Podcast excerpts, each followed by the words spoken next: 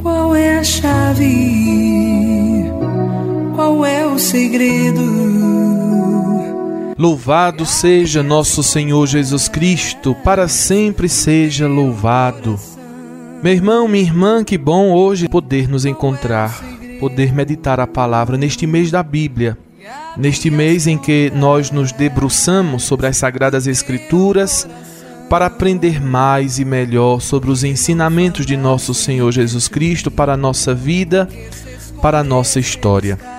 Que o Espírito Santo de Deus nos acompanhe, nos ilumine, nos fortaleça, a fim de que cada dia nós possamos compreender mais e melhor a santa palavra de Deus para assim colocá-la em prática. Com este sentimento, vamos abrir o nosso coração para ouvir o Santo Evangelho segundo São Lucas. Naquele tempo, Jesus saiu da sinagoga e entrou na casa de Simão. A sogra de Simão estava sofrendo com febre alta e pediram a Jesus em favor dela. Inclinando-se sobre ela, Jesus ameaçou a febre e a febre a deixou. Imediatamente ela se levantou e começou a servi-los. Ao pôr do sol, todos os que tinham doentes atingidos por diversos males os levaram a Jesus. Jesus colocava as mãos em cada um deles e os curava. De muitas pessoas também saíam demônios, gritando: Tu és o Filho de Deus. Jesus os ameaçava e não os deixava falar, porque sabiam quem ele era. Sabiam que ele era o Messias. Ao raiar do dia, Jesus saiu e foi para um lugar deserto. As multidões o procuravam e, indo até ele, tentavam impedi-lo de que os deixasse. Mas Jesus disse: eu devo anunciar a boa nova do reino de Deus também a outras cidades, porque para isso é que eu fui enviado. E pregava nas sinagogas da Judéia. Palavra da salvação. Me contaram que o Senhor ia passar. Querido ouvinte, a primeira coisa que eu queria partilhar com você é o modo como Jesus age diante de quem está doente e de quem está possesso. Isso é importante a gente saber. Todos nós somos convidados a refletir sobre a missão de Jesus e ele que professa sua missão à luz daquilo que foi escrito pelo profeta Isaías, ele veio também para curar, para perdoar, para anunciar um tempo de graça.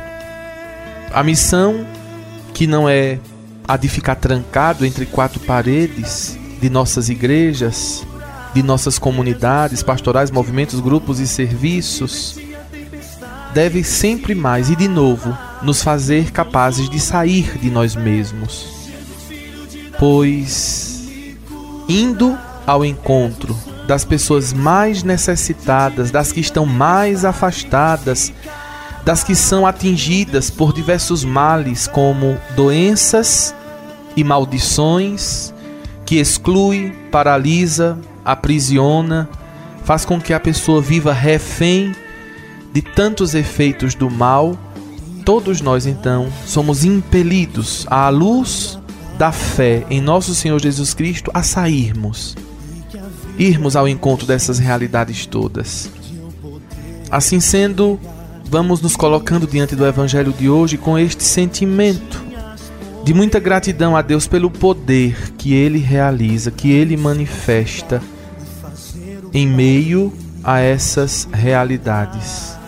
O Evangelho nos dá respostas não limitar a nossa prática religiosa apenas ao interior de nossos templos, dentro das nossas igrejas. É preciso ir ao encontro das pessoas, estender-lhes as mãos, ser solidário, praticar a caridade, o amor, colocar-se à disposição para ajudar, para servir.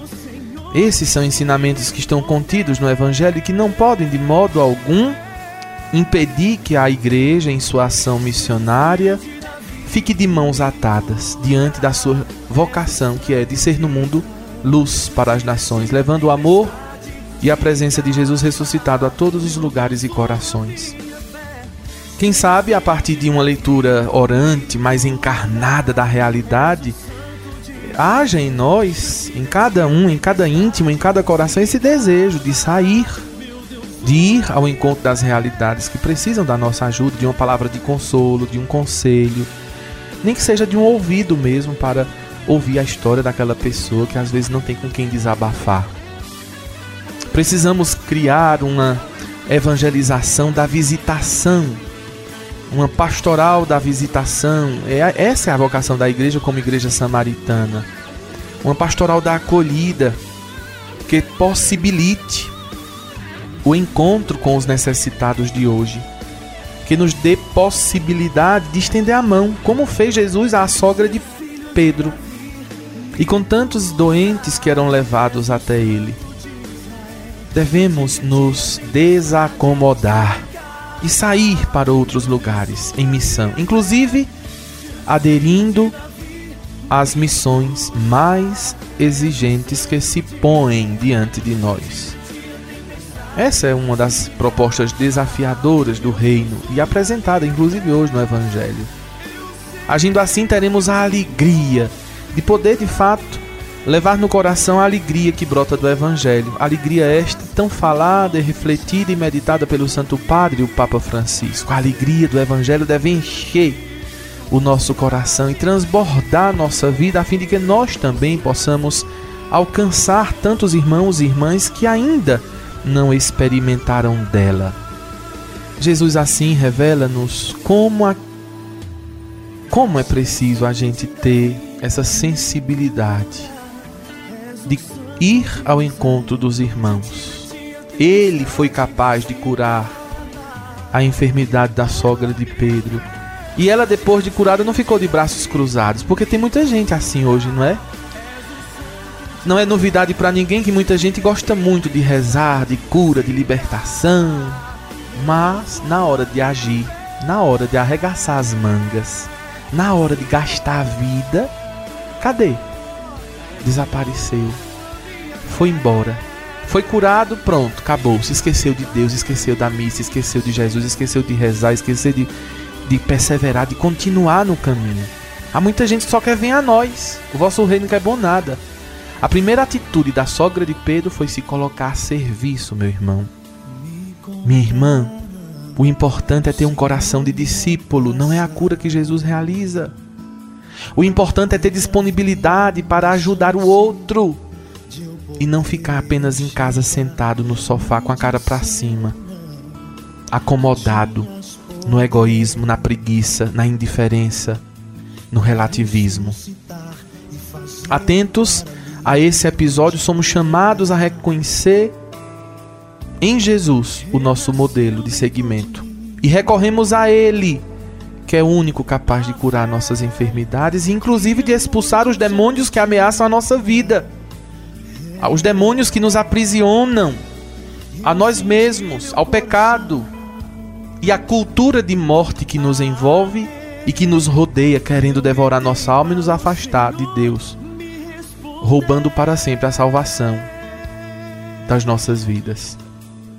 O modo como Jesus age diante dos enfermos é com misericórdia, é com compaixão. O modo como Jesus age diante dos endemoniados é com autoridade. Ele ordena e os demônios obedecem. Assim, de um lado e de outro, Jesus é aquele no qual nós encontramos a fonte da libertação de todos os males do nosso corpo e da nossa alma. Mas quando ele realiza isso, ele realiza querendo que nós tenhamos também a mesma atitude da sogra de Pedro, que nós nos coloquemos a serviço do reino, que nós superemos todas as dificuldades e tentações de querermos viver uma vida cômoda, girando em torno do nosso próprio umbigo, mas que possamos olhar sempre para o próximo como o lugar onde nós devemos gastar a nossa vida para servir por amor a Deus. É o que eu desejo a você, meu irmão, minha irmã que me escuta neste momento, a graça da libertação de todos os males, físicos e espirituais, a fim de poder servir com alegria, servir com convicção, servir com amor ao reino de Deus. Deus lhe abençoe, muita paz para o seu coração e uma feliz missão para todos nós.